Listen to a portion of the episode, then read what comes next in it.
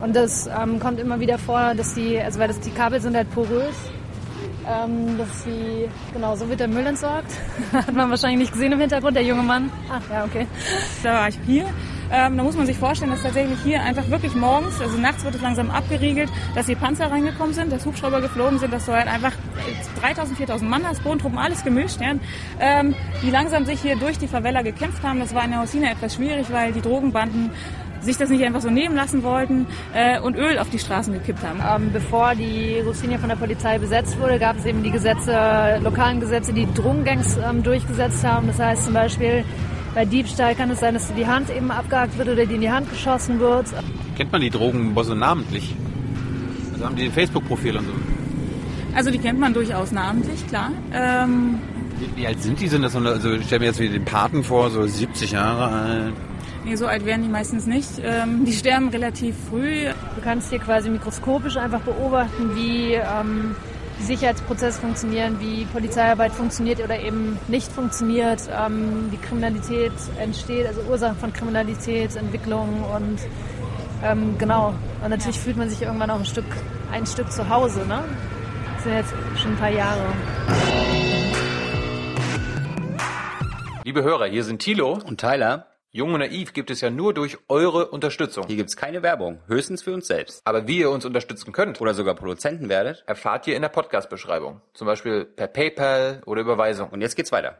So, eine neue Folge Jung und Naiv. Ich bin hier. Ähm, wo sind wir hier? Wir sind äh, in der Favela Rocinha, die größte Favela von Rio de Janeiro, in der 300.000 Menschen ungefähr leben. Man könnte auch sagen, es ist die größte Favela Lateinamerikas. Es ist eine Stadt in der Stadt quasi von Rio. Wer seid ihr? Ich bin Sonja. Peter Anderl und ich bin Julia Jaroszewski. Und wir arbeiten seit vielen Jahren hier in Rio in Brasilien und leben und arbeiten hier in der Rocinha schon. Seit wann ungefähr? Ähm, wir arbeiten seit 2008 in Rios Favelas. Julia hat schon länger aus Brasilien berichtet. Ähm, und wir sind äh, quasi jedes Jahr einige Monate hier, haben unser Headquarter in der Rocinha, eben der größten Favela von Rio und äh, arbeiten einerseits als Auslandsreporterin und ähm, haben andererseits Buzzing Cities Lab, das ist ein Think Tank, ähm, das sich mit Digitalisierungsprozessen beschäftigt, ähm, mit Sicherheit, Kriminalität, Drogenkrieg und äh, wie Technologie zum Beispiel auch helfen kann, mehr Sicherheit herzustellen. Aber warum, warum seid ihr hier? Warum interessiert euch das? Ich bin quasi in Brasilien schon zur Schule gegangen, habe so natürliches Interesse für, für Brasilien, ist irgendwie Rio ist meine, meine zweite Heimat. Ähm, und ich kenne halt die Favela schon von sehr, sehr früh, von sehr, sehr 90er Jahre und ich weiß, wie sich das Ganze hier halt verändert hat. Und Brasilien ist ein Land, in dem die sozialen Ungleichheiten so extrem sind wie kaum irgendwo anders. Und die Entwicklung, auch im Kontext der ganzen großen Events, der, der Fußball-Weltmeisterschaft und jetzt Olympia, ist natürlich wahnsinnig spannend zu gucken, kann sich aufgrund dieser Ereignisse hier in Brasilien tatsächlich irgendwas verändern? Kann sich für die Favelas irgendetwas hier verbessern? Äh, erklär uns doch mal, was ist eine Favela? Eine Favela, ähm, also man kann nicht sagen, ich glaube, es gibt nicht die typische Favela. Ähm, es gibt in Rio mehr als 1000 Favelas, also allein Rio de Janeiro, das heißt ein Viertel der Einwohner der Stadt leben in Favelas. Das sind ähm, als informelle Siedlungen begonnene, ja, erst Barackensiedlungen, das heißt die Rocinha, die streckt sich quasi über einen Berg. Haben die Leute einfach ähm, früher ihre Häuser, also Barackensiedlungen aus Holz erst, dann später aus Ziegelsteinen aufgebaut und die in einigen Teilen mittlerweile mehr oder weniger urbanisiert ist. Aber es sind eben immer noch ähm, Siedlungen, in denen immer ein hoher Anteil von armen Menschen lebt, wobei die Lebensverhältnisse sehr unterschiedlich sind. Und ähm, die Favelas von Rio wurden eben nicht ähm, beherrscht von der Politik oder durchregiert, sondern eben äh, jahrzehntelang von Drogengangs äh, beherrscht. Was halt wichtig ist tatsächlich, ne, es gibt, wie Sonja schon sagte, mehr als 1000 Favelas hier in Rio und die sind wahnsinnig unterschiedlich. Hier in der Rocinha beispielsweise kommen die meisten Menschen aus dem Nordosten von Brasilien, also Pernambuco, Paraíba und so weiter.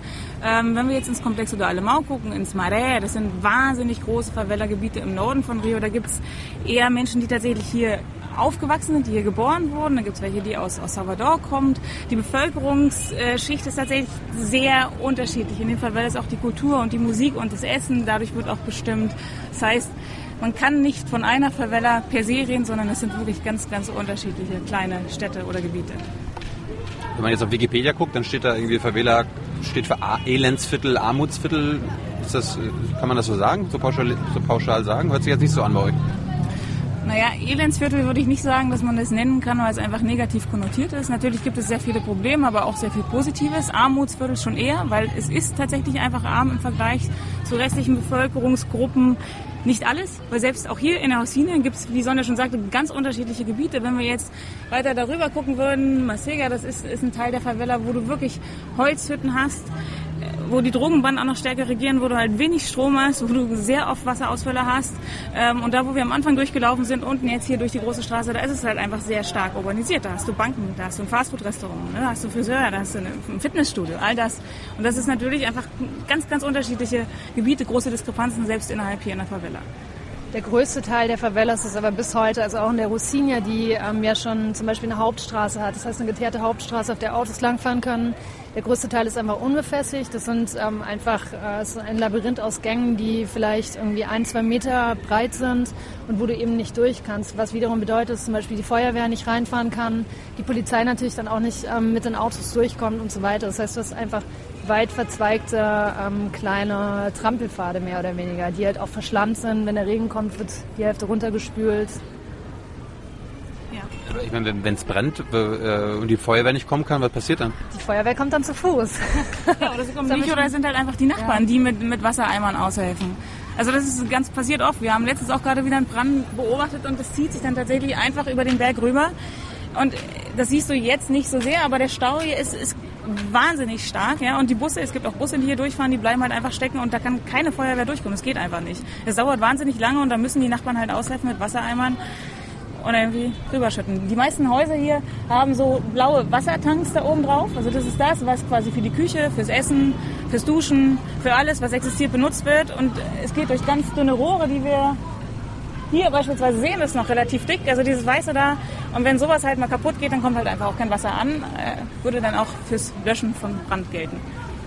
Und du hast eben immer wieder das Problem, also die ganzen Elektrizitäts-, die Stromkabel, die hängen ja über den Wegen, über den Straßen. Das heißt, die werden außen einfach um Häuser herum verlegt und winden sich den ganzen Berg runter.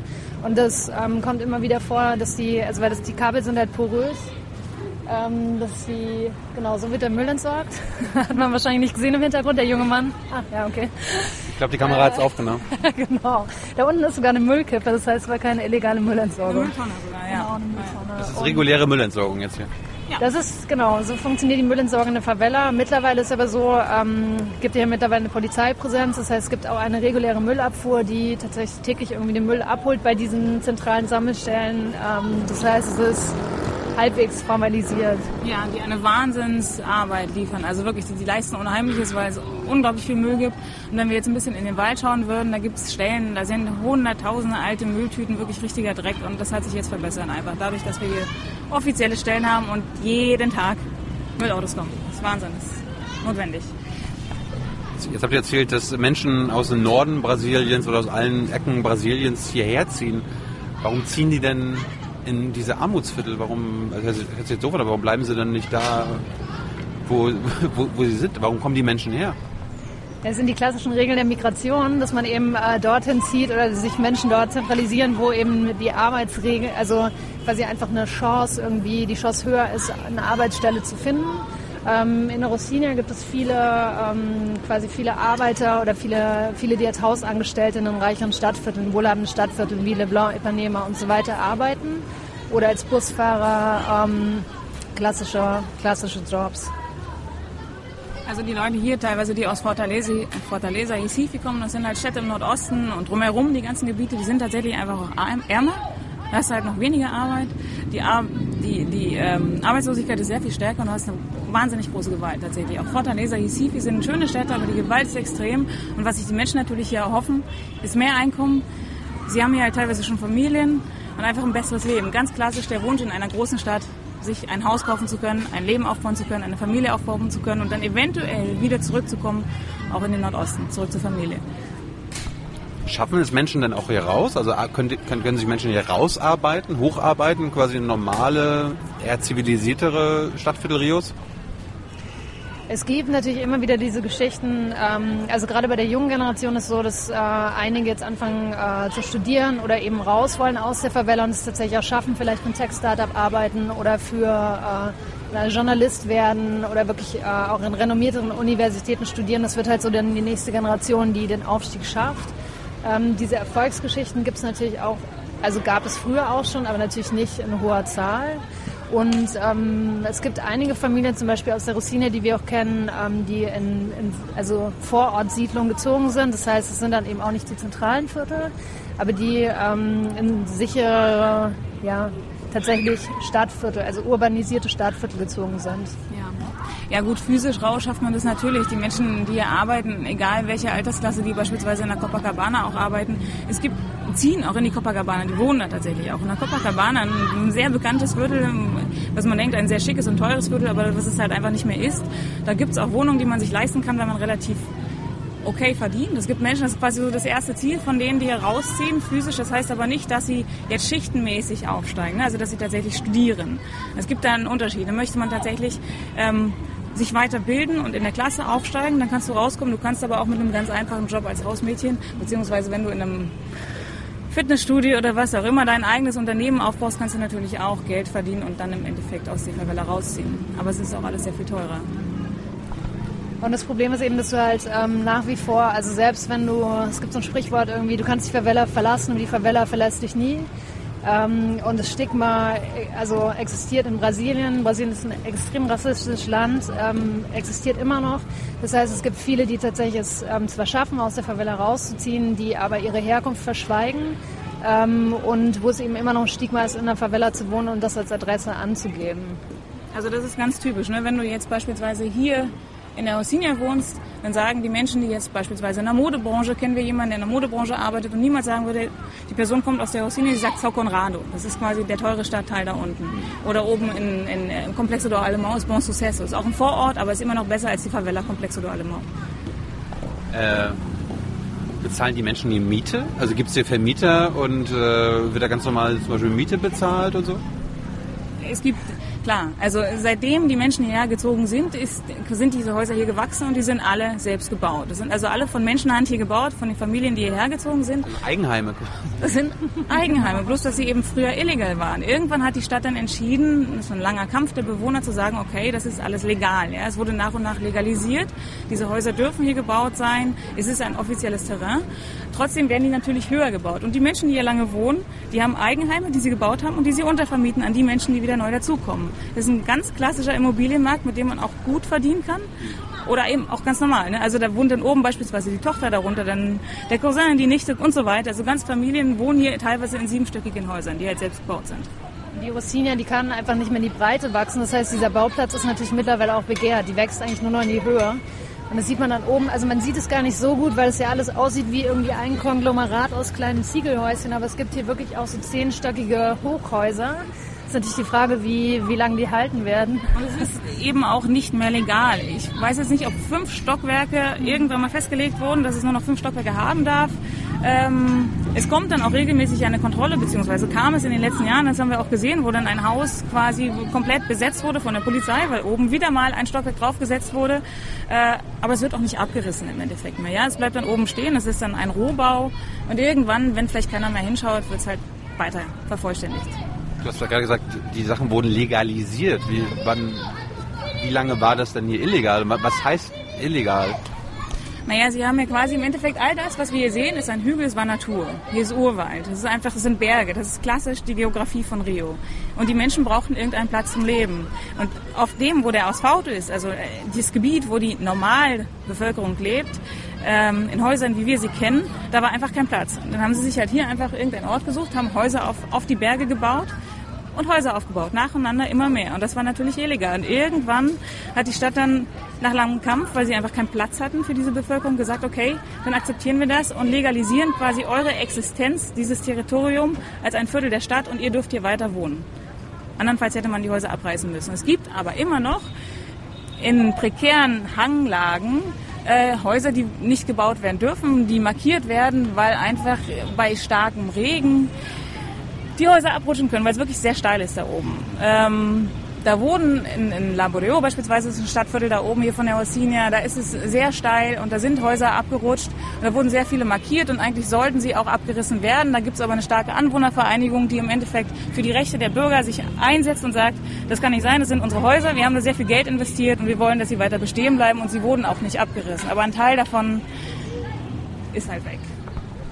Äh, wurden diese, die, also wurde das auch mal bekämpft, also äh, in der Zeit, äh, als es illegal war, also sind irgendwie Bulldozer mal gekommen und haben gesagt, hier weg mit euch oder so? Na, die Häuser wurden teilweise abgerissen. Ein Moskito. Danke. Wir wollen ja keinen Sieger. Ähm, ja, Häuser wurden teilweise abgerissen. Aber der Kampf der Menschen, die hier wohnen, der ist sehr stark. Also das darf man nicht unterschätzen. Die Menschen haben, haben eine starke Verbindung untereinander ähm, und haben sich immer stark auch in der Politik beziehungsweise gegen die Politik und auch gegen die Polizei eingesetzt, damit sie hier einfach ihr Recht auf Wohnen behalten können. Das ist natürlich auch ein Unterschied. Also es gab einige kleinere Favelas, ähm, die zum Teil tatsächlich abgetragen wurden, ne, in der Nähe des Olympiaparks. Genau, also wo tatsächlich irgendwie hunderte von Familien dann einfach geräumt wurden bzw. umgesiedelt wurden. Die Rossinia ist eine andere Geschichte, ähm, weil man die Rossinia in ihrer Gänze überhaupt nicht räumen könnte. Also wie gesagt, es sind 300.000 Menschen, das ist ein komplettes Stadtviertel. Ähm, es gab Bebauungspläne, also hier sollte auch eine größere Schnellstraße durchgebaut werden, hier sollte ähm, eine Gondelbahn durchgebaut werden. In diesen Werbevideos konnte man sehen, dass dafür wahnsinnig viele Häuser hätten abgerissen werden müssen. So. Ähm, das ist aber nicht passiert. Also das heißt, diese und der starken Proteste der Anwohner eben. Ne? Genau. Oder möglicherweise auch aufgrund von Geldmangel und äh, Ressourcenverteilung. Aber ähm, genau, das heißt, in der Rossinia waren, die, waren diese also Umsiedlungsproblematik eigentlich relativ gering. Das stimmt, aber natürlich gibt es Favelas, die, Favelas, die gerade im Kontext irgendwie der WM und Olympia abgerissen wurden, in der Nähe von U-Bahn-Stationen. Ähm, Villa Autodromo kennen wahrscheinlich die meisten mittlerweile. Äh, da wurden überall Häuser abgerissen, da gab es auch viele Proteste und im Endeffekt hat es dann nichts gebracht. Die wurden dann umgesiedelt und teilweise, teilweise in Sozialbauten gesteckt, aber auch das ist nicht ein ganz so leichter Prozess hier in Rio, weil es einfach sehr, sehr viele Korruptionsfälle gibt oder die Häuser nicht fertig geworden sind. Also ja. Und ihr beobachten, dass zur WM und zu Olympia jetzt quasi so ein bisschen Make-up-Arbeiten von der Politik stattgefunden haben, so dass alles spontan für Unkundige vielleicht weniger schlimm aussieht? Kann man das irgendwie es ist, äh, ich würde sagen, es ist umstritten. Also ich glaube zum Beispiel ähm, beim Komplex oder Marais in der Nähe des Flughafens ist das natürlich schneller also zu sehen. Da wurde quasi neben der Schnellstraße, die vom Flughafen in die Stadt führt, ähm, so eine Plastikwand eingezogen, die dann auch noch mit so erst WM, dann mittlerweile Olympiamotiven beklebt wurde. Und das ist halt einfach ganz klar ein Sichtschutz. Das heißt, Touristen, die auf diesem Weg in die Stadt fahren, sehen dann natürlich nicht gleich diese riesigen Barackensiedlungen. In der Rossinia ähm, hat sich schon viel verändert durch Olympia und äh, also quasi durch die Mega-Events. Es gibt zum Beispiel diese ähm, Brücke nach Niemeyer, äh, also am Eingang der Favela Rossinia wurde diese Brücke gebaut nach Niemeyer-Plänen. Ähm, die ist umstritten. Da war vorher eine relativ brüchige ähm, Fußgängerkonstruktion ähm, und das ist natürlich schon also optisch hübscher, aber natürlich auch ähm, sinnvoller irgendwie als Eingang und äh, sicherer. Ähm, die größten Veränderungen waren dann zum Beispiel noch die Bibliothek, die sehr sinnvoll ist, äh, die neu hinzugekommen ist. Ähm, die, was noch, der Sportpark. Ähm, dann gibt es noch einen, also quasi einen kleinen Park, der leider nicht so angenommen wird, ähm, wie er angenommen werden sollte. Das Problem ist, dass die Polizei quasi auch ihr Hauptquartier in diesem Park hat und ähm, es gab 2013 ähm, hier einen Folterskandal. Das heißt, ein Favela-Bewohner wurde ähm, verhaftet von der Polizei und ähm, wurde verdächtigt, eben äh, Drogenhändler zu sein oder quasi Teil des Drogenhandels in der Rossina zu sein oder die unterstützt zu haben. Und die Polizisten haben ihn dann quasi ähm, verhört, gefoltert, also Plastiktüte über den Kopf gezogen, haben die Leiche verschwinden lassen, haben Beweise ähm, gefälscht und der Körper ist eben bis heute ähm, nicht wieder aufgetaucht. Ähm, was unge also ungewöhnlich ist es nicht, dass es Polizeigewalt, Folterskandale und so weiter gibt und zum Teil auch Hinrichtungen. Ungewöhnlich war in dem Fall, dass dieser Fall ähm, verfolgt wurde gerichtlich und ähm, Polizisten zur Rechenschaft gezogen wurden und tatsächlich auch aufgedeckt wurde, dass es eben äh, dieses Fehlverhalten gab. Und das ist einer der Gründe, warum viele Menschen diesen Park nicht so, so gerne angenommen haben. Wie gesagt, weil äh, weil es eben der Schauplatz des Verbrechens war und eben auch diese Polizeipräsenz dazu geführt hat, dass es kein Ort wurde, ähm, an dem die Leute dann tatsächlich gegrillt haben, obwohl der wunderschön ist. Also es gibt ein Spiel, eigentlich ist genau das, was die Favela braucht. So, es gibt einen Spielplatz, es gibt Grillplätze, es ist ein ähm, quasi innerhalb dieses dicht besiedelten Raums wäre es ein Ort gewesen, wo die Leute tatsächlich mal raus können. Das ist Regenwaldgebiet. Ähm, es gibt sogar eine also Theater, äh, quasi eine Theaterbühne. Aber es wird einfach nicht angenommen. Ja, was man dem aber noch hinzufügen muss, ist natürlich, dass, dass die Favelas besetzt wurden. Ne? Also das war ja im Endeffekt der Vorlauf. Als 2007 die Entscheidung fiel, dass, dass Rio die, oder beziehungsweise Brasilien die Weltmeisterschaft ausführen wird und 2009 dann die Entscheidung fiel, dass Olympia hier in Rio stattfinden wird, war für die Sicherheitskräfte klar, beziehungsweise für die Politik, dass man mit diesen armen Vierteln irgendetwas machen muss, weil es nicht eben nur Infrastrukturprojekte für die Bevölkerung hier geben sollte, weil natürlich die ganze internationale Gemeinschaft auf Rio schauen wird. Ähm, und wie wir schon sagten, es gibt mehr als 1000 Favelas hier und es wurden aber nur 200 von diesen 1000 Favelas im Endeffekt von der Polizei besetzt. Ja, sie sagen pazifiziert, befriedet, ähm, was ein sehr polemischer Begriff ist dahingehend. Aber ganz klar kann man natürlich sehen, wenn wir jetzt eine Karte hätten, dass die äh, Favelas, die besetzt wurden, die sind alle an Straßen vom Flughafen kommen, runter am Stadion vorbei, am Maracanã, runter an die, an die Südzone, hier bei den Stränden. Das sind alles Favelas im Endeffekt, wo auch Touristen irgendwie vorbeikommen könnten. Ja?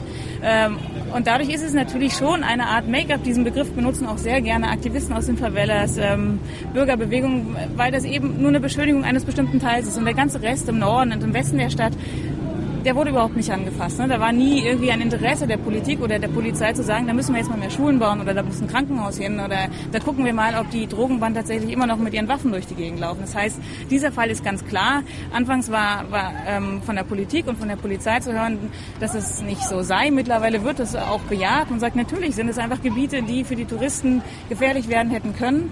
Ähm, Sogenannte No-Go-Areas? Ja, es gibt tatsächlich Favelas, die kategorisiert wurden in, in Grün, Gelb und Rot. Und Rot ist halt quasi eine, eine Gefahrenzone. Äh, welche Favelas gehören dazu? Es sind Rocinha, Complexo de Alemão, Complexo da Maré. Also diese drei, genau. Also wir sprechen jetzt aber natürlich nur von diesen ähm, besetzten Favelas. Das heißt, in denen Polizeipräsenz besteht für die Mega-Events oder im Kontext dieser Mega-Events. Und da sind es eben diese drei von ungefähr 250 Favelas. Die sind gerade im roten Gebiet also. Genau. Ja. Wobei man sagen muss, äh, es ist zurzeit vergleichsweise ruhig in der Rossina. Das heißt, wir hatten nur in den letzten zwei Wochen eine Schießerei. Ja. Ähm, wir sind ähm, Komplex oder Alemão auch jetzt immer wieder gewesen. Also es ist ein zweiter Arbeitsschwerpunkt von uns, das ist Favela Komplex im Norden von Rio. Ähm, das heißt, aus mehreren Favela-Siedlungen zusammengesetzt und ähm, dort gibt es halt in den letzten Wochen fast täglich Schießereien. Ähm, es war, als wir da waren... Wirklich täglich Opfern, also mit tatsächlich Menschen. Also in den Favelas von Rio sind mindestens 30 Menschen quasi gestorben. Also im Kreuzfeuer, ähm, bei Schießereien zwischen Polizei und Drogengangs zum Beispiel oder von der Polizei angeschossen. Also mehr als 30 Menschen in diesem Olympiazeitraum. Ähm, von den Zahlen, die bekannt sind. Ne? Es ist auch immer so eine Dunkelziffer. Und äh, das heißt, diese Besetzung oder diese Befriedung, die äh, sich die Stadt erhofft hat, die sich zum Teil auch die Favela-Bewohner selber natürlich erhofft haben, ist in vielen Fällen eben nicht eingetreten. Und auch in der Rocinha, auch in der Rocinha ähm, konnte man halt sehen, wie, wie unter anderem aufgrund dieses Folterskandals eben auch dieses Vertrauen, dass tatsächlich eine neue Zeit anbricht, in der ähm, die Staatsmacht sich hier durchsetzen kann, Polizei tatsächlich Sicherheit garantiert, ähm, ja eben nicht erfüllt wird. Und es eben stattdessen zum Teil auch neue Konflikte, also wie ganz stark gerade im Komplex oder Alemau auftreten, weil du eben durch die Polizeipräsenz auch mehr äh, Attacken der Gangs hast. Ähm, es geht hier um territorialen Kampf ähm, und eben mit vielen zivilen Opfern, also Opfern in der Bevölkerung, die einfach in Schießereien geraten. Ja, wenn wir aber nochmal jetzt in die Mossinien gucken, 2014 zur Fußball-WM, als wir hier waren, gab es tatsächlich während der WM gab Schießereien, aber eben nicht so viele und kaum war die WM vorbei, fing es halt stärker wieder an. Es wurde 2015 sehr, sehr schlimm. Da äh, haben die Drogenmann tatsächlich sehr viel stärker wieder versucht, ihr Territorium einzunehmen. Die Polizei hat stark verloren. Schon 2013, wie Sonja sagte, hat es begonnen mit Amadeo, mit diesem Folterskandal. Aber 2015 war ein sehr schwieriges Jahr und momentan ähm, ist es tatsächlich hier ruhig. Und was man sehen kann, ist, es gab früher hier überall Polizei. Ja, nach der Besetzung sind die, sind die Polizisten, sind die, sind die Boppis, sind die UPPler mit Maschinengewehren hier durch die Gegend gelaufen nachts. Wir haben in unterschiedlichen Regionen gewohnt, da hast du sie in der Ecke getroffen.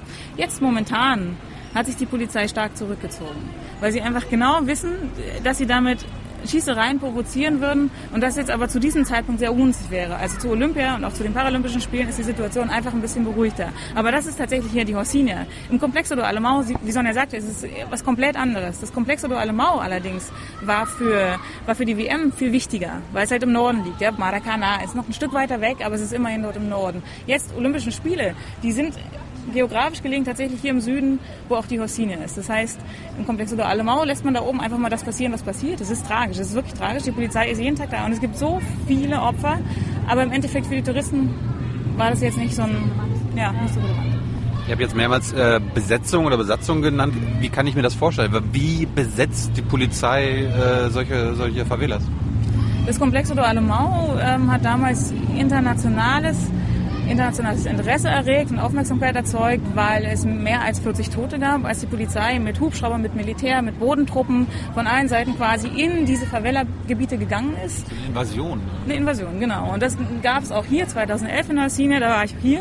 Ähm, da muss man sich vorstellen, dass tatsächlich hier einfach wirklich morgens, also nachts wird es langsam abgeriegelt, dass hier Panzer reingekommen sind, dass Hubschrauber geflogen sind, dass du halt einfach 3000, 4000 Mann hast, Bodentruppen, alles gemischt, ja, ähm, die langsam sich hier durch die Favela gekämpft haben. Das war in der Alcina etwas schwierig, weil die Drogenbanden sich das nicht einfach so nehmen lassen wollten äh, und Öl auf die Straßen gekippt haben. Gerade hier in dieser Kurve, die ist sehr bekannt, ja, da wurde hier unglaublich viele Gegenstände auf die Straße gelegt, da wurde Öl raufgepackt, damit die Panzer nicht hochkommen. Und es war tatsächlich ein Problem für die Panzer. Ja, das hat eine Weile gedauert. Man hat Sägespäne darauf geschüttet von Seiten der Sicherheitskräfte und irgendwann konnte man auch nach oben. Das heißt, man hat wirklich militärisch das Ganze eingenommen. Es war wahnsinnig ruhig. Die Rossini war so ruhig wie noch nie zuvor. Es war alles zu. Viele Menschen sind zu diesem Zeitpunkt auch aus der Rossini abgehauen, weil es ein eine angekündigte Besetzung war. Ja, weil man verhindern wollte, dass das Gleiche passiert wie im Komplex oder Alemau, dass 40 Menschen sterben. Das wollte die Politik nicht mehr zu sagen, die Polizei tötet.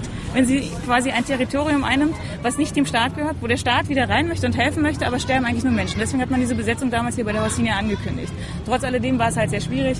Ähm, der Anfang ja, aber es ist quasi eine Invasion von tausenden Sicherheitskräften, die versuchen im Endeffekt hier wieder den Staat zu etablieren. Wir sind ja auch in einem Ort, der relativ wichtig war. Ähm, in dieser Kurve da oben wurde quasi die Flagge gehisst, Brasiliens Nationalflagge, um zu zeigen, hallo, wir sind wieder hier. Das ist eben nicht mehr nur ein, Par Parallelterritorium, was von Drogengangs regiert wird, sondern hier ist wieder Brasilien. Das ist auch Brasilien. Das ist nicht mehr marginalisierte Peripherie. Jetzt sagt ihr jetzt hier, dieses Favela hat äh, 300.000 Einwohner. Gibt es ja auch einen Bürgermeister? Es gibt Anwohnervereinigungen und die haben quasi so eine Art Bürgermeisterfunktion. Es gibt drei hier in der Rossinia, die sich für die unterschiedlichen Gebiete, für die unterschiedlichen Viertel einsetzen, die sich um die Belange kümmern, um die Probleme, um die Häuser, um die Gesundheit und die diese dann wiederum vortragen bei der Politik, die teilweise auch in die Politik vermischt sind und das dann wieder auch ähm, ins Parlament tragen. Wie erfolgreich ist das? Also werden, werden die gehört? Die Anwohnervereinigung, die hat eine wichtige Position, die hat eine sehr wichtige Position schon immer gehabt, die werden gehört. Ähm, ist sehr komplex, weil sie natürlich alle unterschiedliche Interessen vertreten. Sie haben auch keine leichte Funktion, weil sie auch schon immer existierten, als die Drogenbanden existierten. Das heißt, sie mussten auch mit denen natürlich kooperieren. Und das war, als, als die Favela besetzt wurde, ein sehr schwieriges Thema, weil die Politik bzw. die Polizei gesagt hat, ihr kooperiert doch auch mit den Drogenbanden. Ne? Also diese einzigen Vereinigungen. Aber das ist nicht verhinderbar. Das könnte man, ist natürlich vorwerfbar, aber man kann es nicht vorwerfen, weil dieses, dieses Gebiet wird, wurde eben von Drogenbanden 40 Jahre lang ausschließlich regiert. Und wenn man aber irgendeine Ordnung haben will, dann muss man mit allen, die hier regieren, quasi auch kooperieren. Und das waren in diesem Fall halt die Drogenbanden. Und ja, aber es wird gehört. Sie haben eine relativ wichtige Position, weil sie eben tatsächlich einen Einfluss haben. Egal bei welcher, bei welcher Macht, sei sie politisch oder von den Drogenbanden eben parallel. Jetzt, jetzt sprechen wir die ganze Zeit von Drogenbanden. Äh, von welchen Drogen sprechen wir denn hier?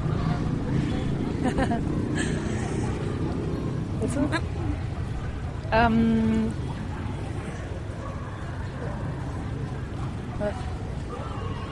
äh, es gibt. Kurze Pause. Ist das so witzig? Du Oder? keine Werbung machen? Nee, nee. Ähm, na gut, also das äh, komplette Angebot. Äh, es gibt natürlich irgendwie Ma- Marihuana, äh, Kokain, ähm, Crack, Meth, alles Crack mögliche. und so weiter. Genau. Gutes Es Zeug, gutes Zeug oder? Also das, was die Polizei gesagt hat und das, was wir von den Leuten wissen, ist, ähm, die Ossinia war einer der größten Drogenumschlagsplätze mal. Ja, es wurde hier sehr, sehr viel Kokain produziert. Das war quasi der, der Sitz des, des Koks in ganz Rio. Von hier wurde es in die ganzen Favelas verteilt. Ähm, mittlerweile ist das nicht mehr der Fall, weil sie halt eben besetzt wurde. Aber hier war ein sehr, sehr zentraler Punkt. Deswegen ist diese Favela auch sehr umkämpft gewesen von den drei Drogenbanden, die hier in Rio existieren. Es gibt drei, es ist nicht so wie in Sao Paulo, es gibt drei, es ist DCP, CV und ADA. Ähm, die halt auch ein, großes Problem im Endeffekt für die Bevölkerung darstellen, weil sie sich natürlich untereinander bekämpfen. Und so war es hier auch in der Hosinia. Die Hosinia hat auch einen Wechsel von Drogenbanden gehabt, von unterschiedlichen äh, Chefs, Donos, Bossen, wie auch immer. Äh, wie gesagt, weil eben hier Koks sehr lukrativ war. Aber ich meine, wenn die Leute so arm sind, warum, äh, wie können die sich die Drogen leisten? Naja, also ich glaube, die Vorstellung ist falsch, ähm, wenn man glaubt, dass sozusagen die Hosinia selber, die Favelas selber der größte sozusagen der größte, äh, die größten Abnehmer für die Drogen sind. Die Drogen werden natürlich vertrieben, ähm, also es gibt hier verschiedene Drogen, also Verkaufsstellen quasi. Das heißt, es gibt auch einen internen Konsum, aber der ähm, wichtigste Absatzmarkt sind natürlich zum Beispiel die wohlhabenden Stadtviertel. So. Das heißt, Drogen oder wurden zum Beispiel Kokain wurde hier lange produziert, vertrieben ähm, und wird dann aber abgesetzt, zum Beispiel in Leblanc, in Ipanema und so weiter. Und deswegen boomt dieses Geschäft ja so stark äh, wenn ihr sagt Drogenbanden, kann man auch von Mafias sprechen? Sind das mafiöse äh, Strukturen? Musst du uns den Unterschied erklären zwischen Drogenbanden, was der Unterschied ist zwischen einer Bande und einer, einer Mafia? Na klar. Sind organisiert, ja. auf jeden Fall. Ja. Also es gibt dann auch so einen Paten und so weiter. Also es gibt so Drogenbandenchefs. Ja. Es gibt natürlich eine reiche Firmenstruktur, wenn man das so nennen möchte, die mehr oder weniger formalisiert ist, ja.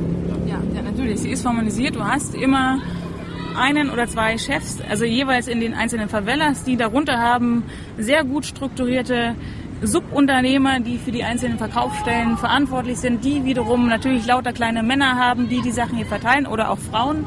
Ähm, es gibt überall an den Stellen hier verteilt Menschen, die schauen, die beobachten, die gucken Späher sozusagen, die mit ihren Handys, die mit ihren Walkie-Talkies durchsagen, wer sich jetzt hier wo befindet. Und wir werden mit Sicherheit auch schon von diversen Leuten hier beobachtet, die wissen, dass wir hier sitzen und du filmst. Ähm, Insofern ja, diese Struktur ist sehr, sehr vielfältig. Sie ist natürlich jetzt nicht mehr so, so gut sichtbar wie früher. Ja, als bevor die Polizei hier war, war das noch was ganz anderes. Da standen hier an den Ecken die Menschen, die Jungs mit ihren Gewehren, mit ihren Waffen. Das ist auch heute nicht anders in bestimmten Favelas, wo eben nicht die Polizei ist. Da ist es eben noch immer der Fall. Ähm, es ist einfach nicht mehr so offensichtlich. Aber wenn man, wenn man sich hier auskennt, dann weiß man auch, äh, wo sich bestimmte Menschen befinden und wer im Endeffekt welche Aufgabe hat. Und es gibt natürlich dann diesen ganzen, ähm, ja, in Anführungsstrichen zivilisierten Teil oder den, den man nicht sieht. Ähm, das heißt Geldwäsche, Institutionen, ähm, die betrieben werden. Die Polizei wird ähm, korrumpiert, bestochen. Also es gab in verschiedenen besetzten Favelas tatsächlich auch Korruptionsskandale, die aufgeflogen sind, weil Drogengangs äh, immer vorher über Operationen oder Razzien Bescheid wussten natürlich. Ähm, das heißt, es ist halt schon ein gut, äh, gut geöltes ähm, System. Und äh, ich bin, mir, mir die letzten Tage dachte ich so, na, wenn, wenn Drogenhandel das Problem ist, warum werden zum Beispiel Drogen nicht legalisiert, damit quasi äh, das Geschäft, die Geschäftsgrundlage der, der Drogenbosse oder der Drogenhändler in sich zusammenfällt? Ja. Wäre das, wär das eine, eine Maßnahme? Das ist eine, eine sehr groß geführte Debatte mittlerweile auch hier ähm, zwischen den Sicherheitskräften der Politik und all denen, die beteiligt sind, ähm, auch vielen Organisationen, vielen NGOs, vielen Aktivisten. Ähm, äh, Beltrame, der hier quasi für die innere Sicherheit zuständig ist, hat auch in einem Interview mal gesagt, irgendwie der Kampf gegen die Drogenbanden ist verloren und wir müssen gucken, wie wir das ändern können. Ähm, die Meinung hat sich halt, wie gesagt, mittlerweile ein bisschen geändert, dass, dass tatsächlich auch in der Polizei höhere, höher positionierte Sicherheitskräfte sagen, ja, eventuell wäre eine Entkriminalisierung des Drogengebrauchs, der Drogen eine Lösung. Äh, mittlerweile kann man auch hier kleine Mengen konsumieren, ohne dass man dafür sofort ins Gefängnis gesteckt wird. Ja? Aber die Debatte wird definitiv geführt. Ich glaube, ein Part des Problems ist aber, ähm, es gibt viele, die denken, dass ähm, quasi organisierte Kriminalität oder Drogengangs tatsächlich abgeschafft werden könnten durch die Legalisierung oder durch die Entkriminalisierung von Drogen. Das wäre jetzt mal eine naive Vorstellung das ist, Genau, das ist äh, wahnsinnig naiv. Ähm, das kann man zum Beispiel in Mexiko auch ganz gut sehen. Ähm, natürlich sind die Drogengangs oder die Kartelle ähm, groß geworden oder mächtig geworden durch den Drogenhandel. Das ist wahnsinnig lukrativ, auch natürlich, weil es illegal ist. So. Das heißt, eine begehrte Ware. Das Problem ist, dass sie mittlerweile natürlich expandiert haben in verschiedene andere Geschäftsbereiche, ähm, von Kidnapping irgendwie bis zu ähm, Warenpiraterie, bis zu Prostitution, Trafficking, ähm, Arms Trafficking und so weiter. Das heißt, allein die ähm, sozusagen die Legalisierung von Drogen oder indem man ähm, diesem Drogengeschäft ähm, den Boden entzieht, hilft nicht im Kampf oder hilft nur wenig, anteilig wenig im Kampf gegen ähm, organisierte Kriminalität, weil diese Strukturen ja bestehen. Das heißt, sie werden sich dann einfach werden ausweichen auf andere Geschäftszweige oder sich auf andere Sachen konzentrieren. Also sie werden ja nicht einfach nur, weil Drogen legalisiert werden, dann irgendwie, also Ihr Territorium Quasi, aufgeben und genau, auch diese. Machtposition im Endeffekt aufgeben. genau. das, was du schon sagtest, ne? Waffenhandel, Human Trafficking, all das läuft ja auch parallel. Man denkt immer so, diese ganze organisierte Kriminalität nach außen sei einfach nur das, das Verkaufen von, von einem Joint oder von, von einer, keine Ahnung, Päckchen Koks. Das ist es natürlich nicht. Da steht sehr, sehr viel mehr dahinter. Und es passiert ja sehr viel Geldwäsche. Das sind über die Jahre entwickelte Strukturen, die einfach eben organisierte Kriminalität sind. Und das äh, einfach mal innerhalb von einem Jahr oder aufgrund eines Gesetzes abzuschaffen, ist tatsächlich wahrscheinlich sehr blauäugig. Jetzt habt ihr gesagt, dass wir wahrscheinlich auch schon beobachtet werden. Habt ihr schon mal Ärger bekommen mit irgendwelchen äh, Verantwortlichen hier? Ich glaube, es kommt immer so ein bisschen drauf an. Ähm, also wir, dadurch, dass wir jahrelang hier wohnen, wissen wir ungefähr, an welchen Stellen ähm, Menschen positioniert sind, die man eben nicht mit der Kamera filmen sollte. Ähm, natürlich wird man trotzdem ab und zu immer mal wieder überrascht, ähm, was zu unangenehmen Situationen führen kann. Wobei wir jetzt in der Rossinia eigentlich noch keine größeren Probleme hatten. Ähm, es gab aber zum Beispiel einen Fall, in dem äh, deutsche Touristen hier Fotos gemacht haben in den Becos, also in diesen kleinen Gassen, in diesen Labyrinthen, anscheinend ähm, tatsächlich also Mitglieder der Drogengang dann fotografiert hatten und dann weggerannt sind, als es dann einen Disput gab und äh, einer angeschossen wurde. Wann war das? Das heißt, 2014? Das war das Tatsächlich? 14, ich Ja, glaub ne, sogar- war zur WM. Oder kurz vor der WM. Kurz vor der ne? WM, genau. Ja. Das war ein deutscher Tourist. Das ja. Ja, das ist natürlich ein Problem. Ne? Also wenn Menschen hier reinkommen und glauben, sie könnten jetzt hier einfach mal, weil die Polizei hier existiert, hier reinkommen und ein paar Fotos machen und sich durch die Gassen bewegen, ähm, ist nicht besonders empfehlenswert, weil einfach diese Gangstrukturen natürlich existieren und auch nicht die Menschen, die in diesem Drogenhandel und sonstigen Handel exist also agieren, fotografiert werden wollen. Sie wollen in ihrem Business einfach nicht gestört werden. Ähm, wir haben dahingehend aber keine größeren Probleme bekommen, weil wir tatsächlich einfach wissen, wo wir uns befinden. Und das Entscheidende ist tatsächlich auch, dass man mit den Menschen reden kann. Das ist ganz wichtig. Du musst einfach, du musst die Leute identifizieren können und du musst im Endeffekt verstehen, was sie sagen. Und wenn du jetzt, wenn jetzt hier irgendeine Gruppe existieren würde, mit, mit einer Waffe oder irgendwas, du könntest dich natürlich nicht, könntest dich nicht mit denen auseinandersetzen, nicht kommunizieren, das ist ein starkes Problem.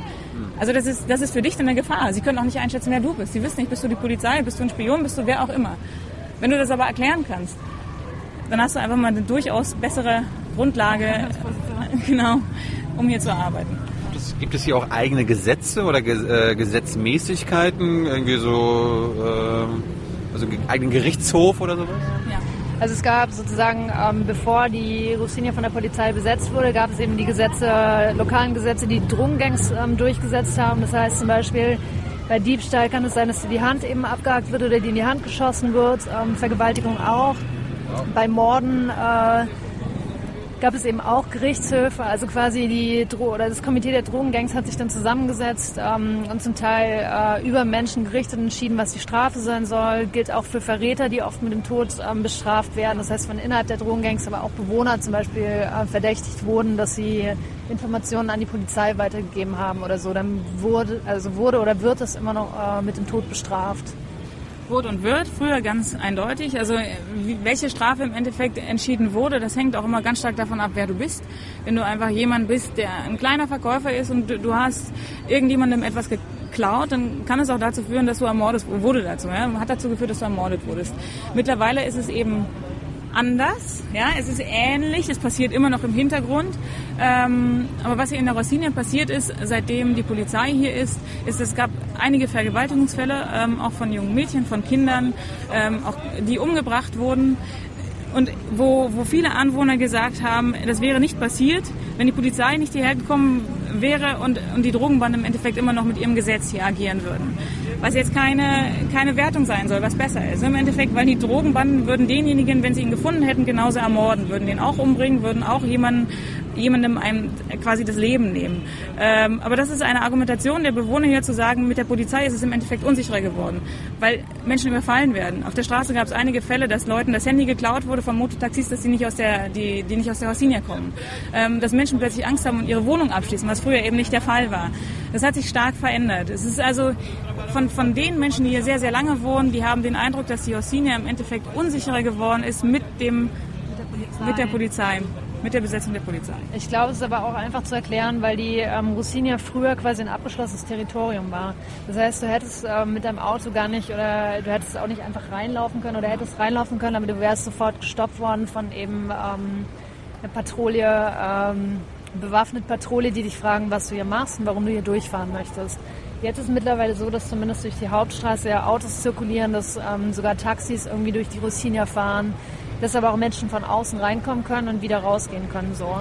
Ja, aber wir müssen das tatsächlich jetzt immer auf die Horsinia beziehen. Es gibt natürlich viele andere Fälle, die hier auch in Rio stattgefunden haben im Vorfeld der Olympischen Spiele, wo sich diverse Autos verfahren haben, gerade auch mit der App Waze, die im Endeffekt in Favelas geleitet wurden und dann angeschossen wurden und noch gestorben sind, weil die Menschen eben oder das GPS-System nicht erkennen konnte, dieses Gebiet ist gefährlich, das ist eine Favela, wo keine Polizei existiert und wo die Drogenbanden eben nicht wissen, was will dieses Auto hier und die halt einfach auf diesen Fremdkörper geschossen haben und das halt zu Toten geführt hat. Ja, angenommen, wir gehen jetzt irgendwo in so einen Kiosk und du wirst bestohlen. Irgendeiner hat dir jetzt dein Handy geklaut. Was machst du?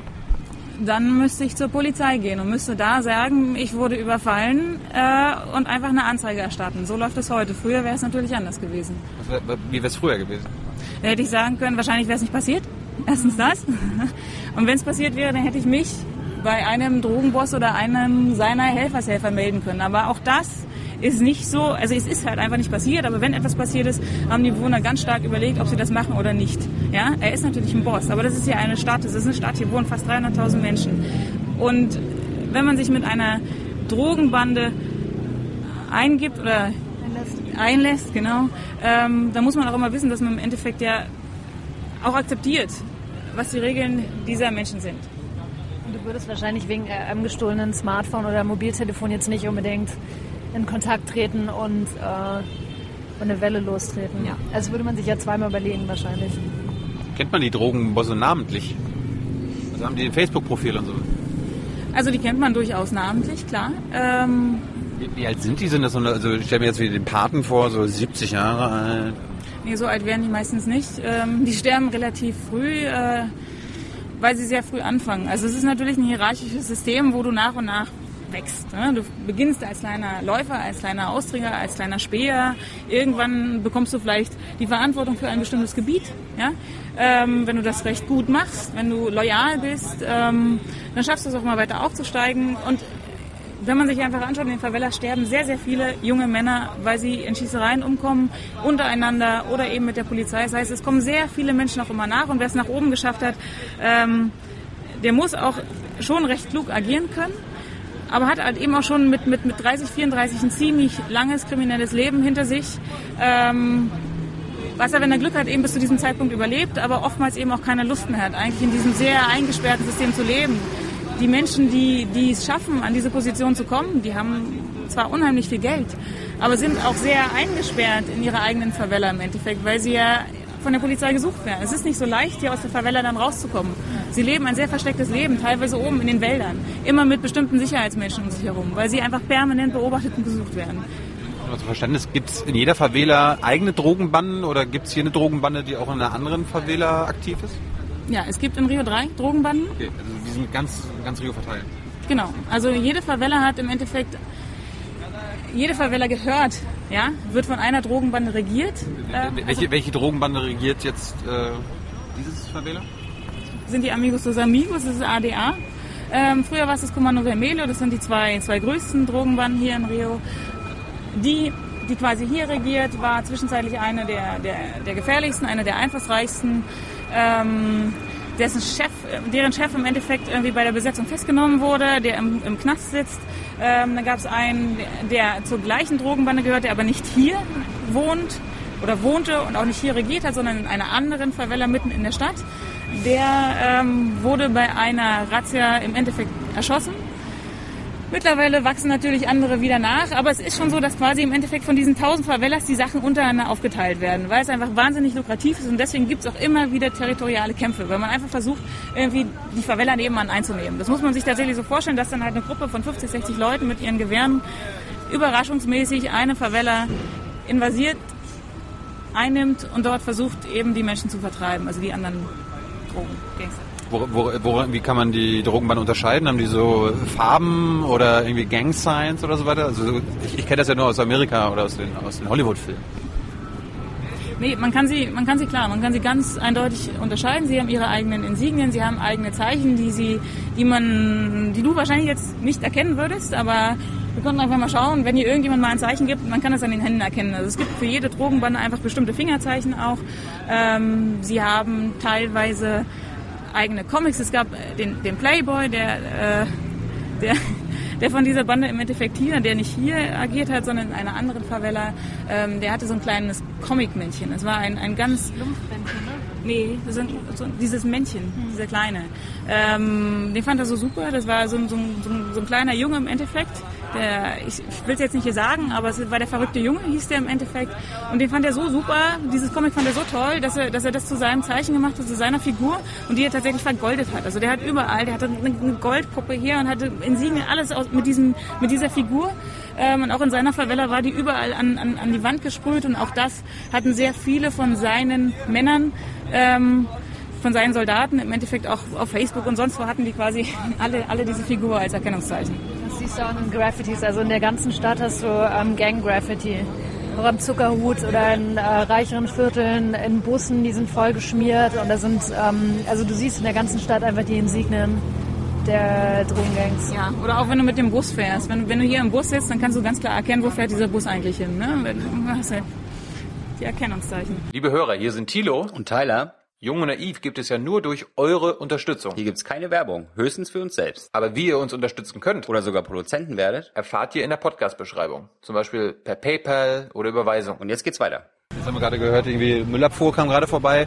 Äh, zum Schluss nochmal, ist euer Leben, habt ihr denn, habt ihr denn alles, was man so, äh, äh, wenn man hier eine Wohnung hat, braucht als, als Frau?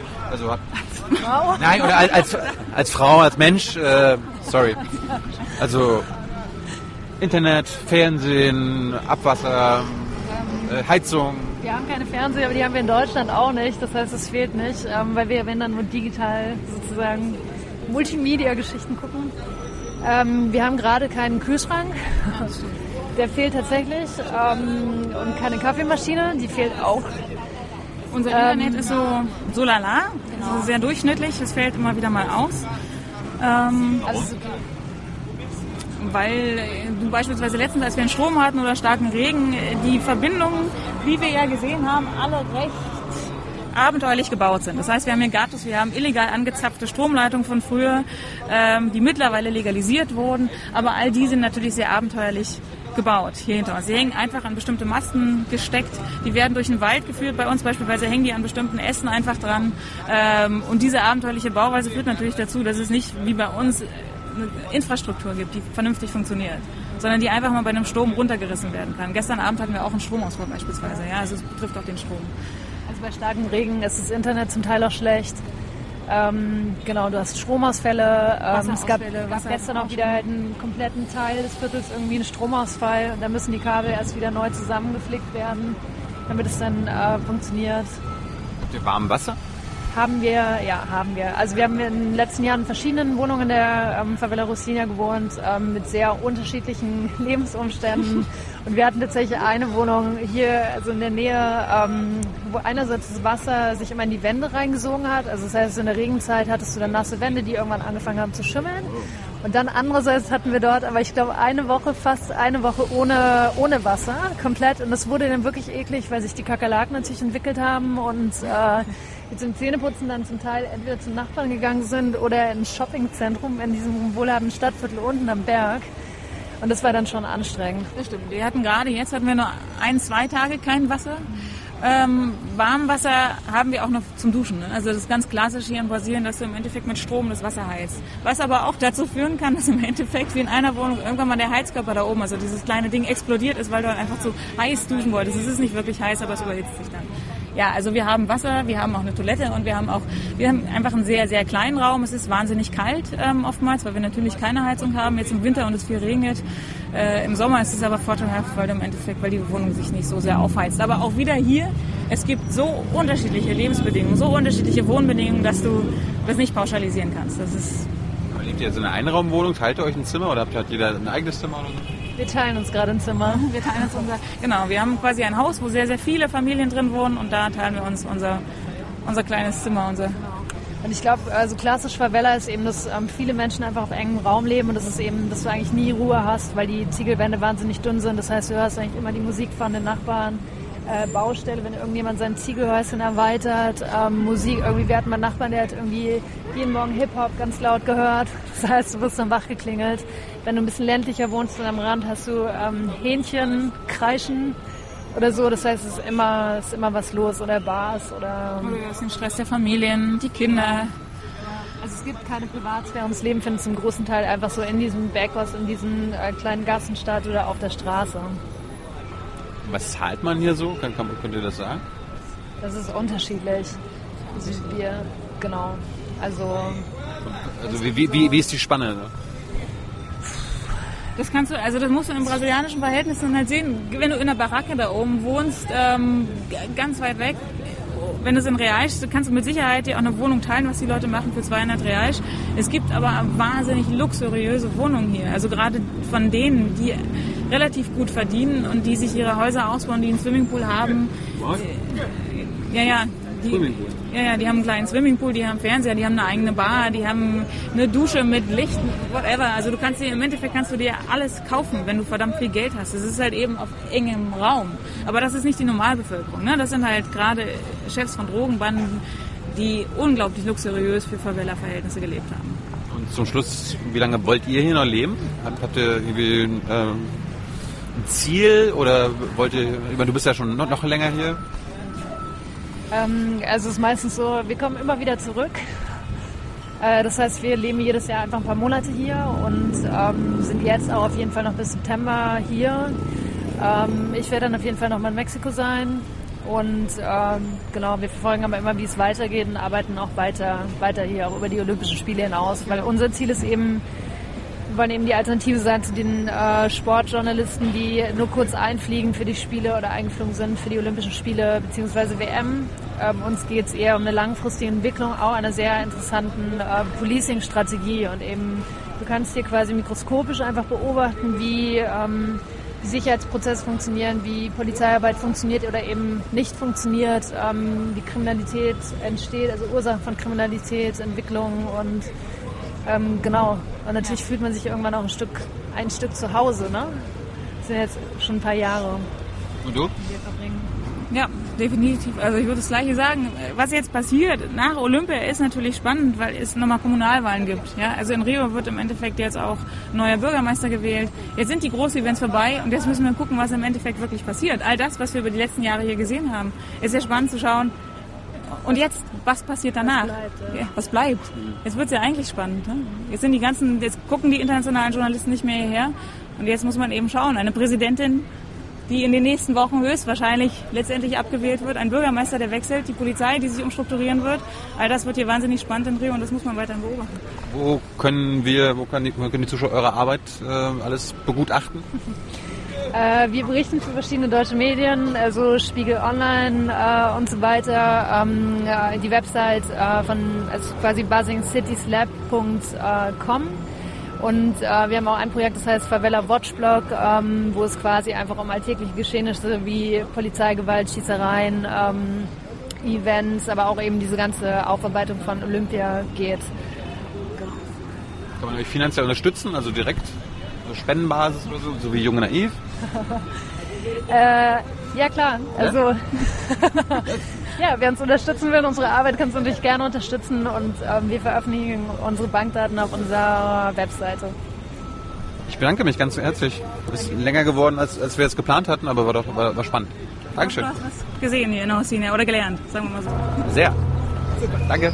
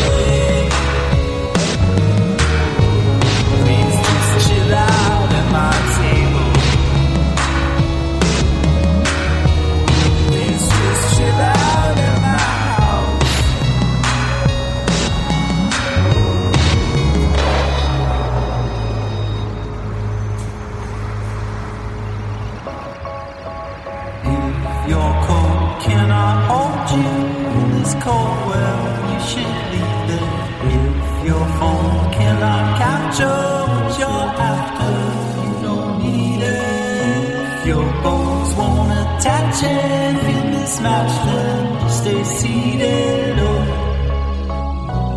Players of love lose each other's lives, choose each other's lives. Players of love.